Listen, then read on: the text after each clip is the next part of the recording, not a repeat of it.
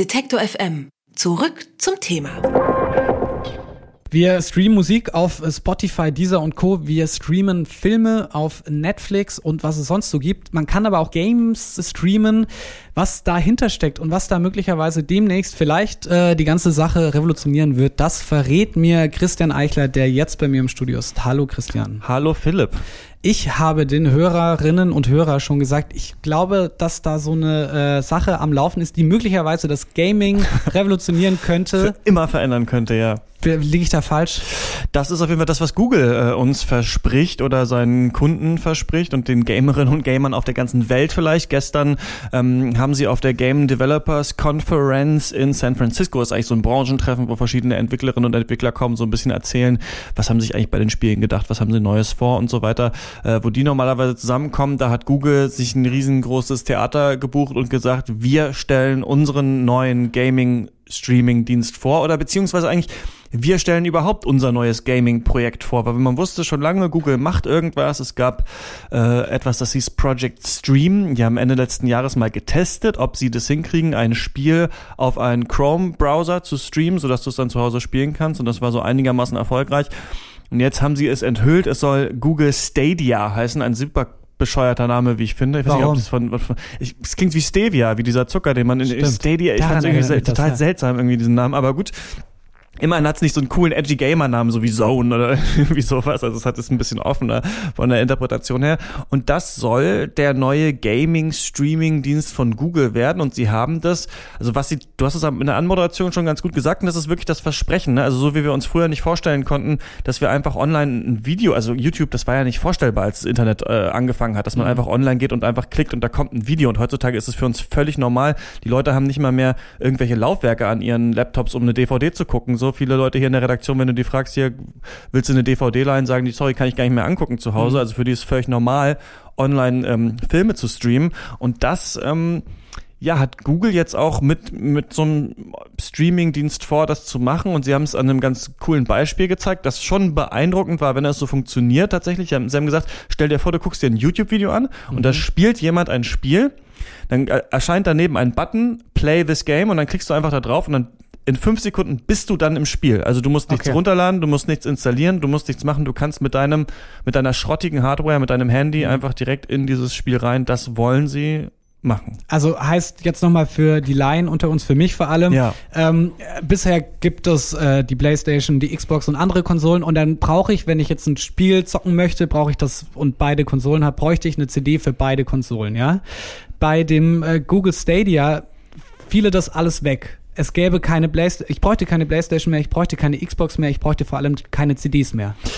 Ja, genau. Also keine, äh, keine DVDs, Blu-rays und sowas. Ähm, Discs brauchst du auch heute schon nicht mehr, weil du auch Spiele runterladen kannst zum Beispiel. ne? Und es gibt auch schon so ein paar Streaming-Services. Bei PlayStation gibt es zum Beispiel PlayStation Now. Also da kann man auch schon ältere Spiele streamen. Es funktioniert ähm, so mittelgut. Aber genau, du brauchst nicht nur eben diese Datenträger nicht mehr und auch die Konsole nicht mehr. Du brauchst nicht mal einen PC, der das Spiel laufen lassen kann. Denn das Spiel läuft bei Google. Das läuft bei Google auf dem Server und sie streamen nur das Bild zu dir und äh, senden wieder deine Eingaben, die du machst, zurück auf diesen Server. Und was sie gesagt haben, und das ist, glaube ich, interessant in ihrem Selbstverständnis, sie haben nicht gesagt, wir machen jetzt das Netflix für Games, sondern sie haben gesagt, wir machen die Zukunft des Gamings. Die Zukunft, in der Zukunft brauchst du keine Box mehr. Das hat Google da versprochen. Sie haben gesagt, unser, unsere quasi Riesenbox, unsere Serverfarm ist viel stärker als eine Xbox, die du dir in äh, dein Haus stellen kannst. Deswegen macht es eher Sinn, zu uns zu kommen und die Spiele bei uns zu spielen. Sie haben aber auch vieles offen gelassen. Wahrscheinlich auch Fragen, was hast, hast du jetzt irgendwelche Fragen, wenn ich dir das Nee, so erzähle? nee, wenn ich das jetzt so äh, verspreche, wie der Google-CEO gestern, der das gemacht hat? Nochmal kurz äh, auch zum Verständnis. Also ich brauche äh, keine Hardware mehr. Die Hardware ist eigentlich egal. Ich bräuchte nur noch richtig, richtig gutes Internet.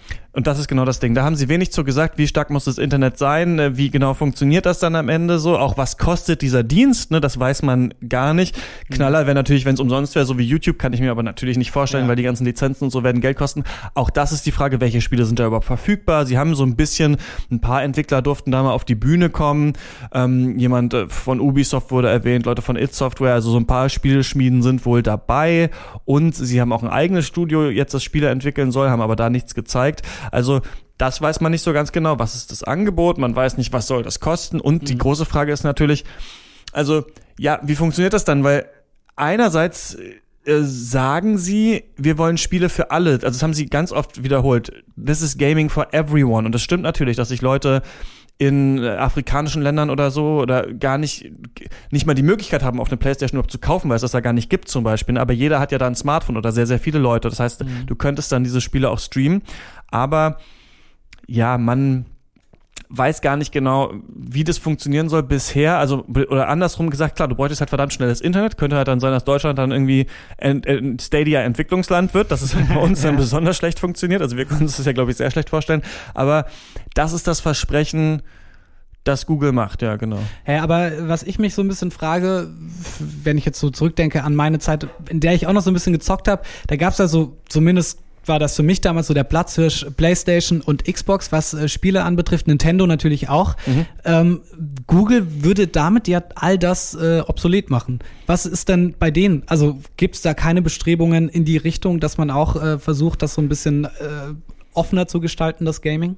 Doch, gibt's auf jeden Fall. Also ähm, Sony hat diesen PlayStation Now Service, den es gibt. Also das wird natürlich jetzt nicht offener, viel offener gestaltet, aber da kannst du auch eine Gebühr zahlen und Spiele streamen. Microsoft ähm, hat auch schon gesagt, dass sie am Streaming arbeiten, auch daran, Microsoft Spiele auf einem Handy zum Beispiel zu streamen. Sie bieten mittlerweile sogar auch manche Spiele auf Nintendo-Konsolen an. Also da gibt es so eine Partnerschaft auch so ein bisschen zwischen Microsoft und Nintendo. Bei Microsoft merkt man sowieso, die wollen eigentlich weg von der Box und irgendwie das mit PC integrieren. Also man merkt schon ein bisschen, alle wollen so ein bisschen das Games Streaming-Portal der Zukunft irgendwie aufbauen. Nintendo lädt äh, auf die Switch auch so viele exklusive alte Spiele hoch, die muss man zwar noch runterladen, aber auch in so einem Online-Service. Also jeder versucht so ein bisschen diese Service-Modelle reinzugehen, aber man weiß eben noch nicht genau, was bei allen draus wird.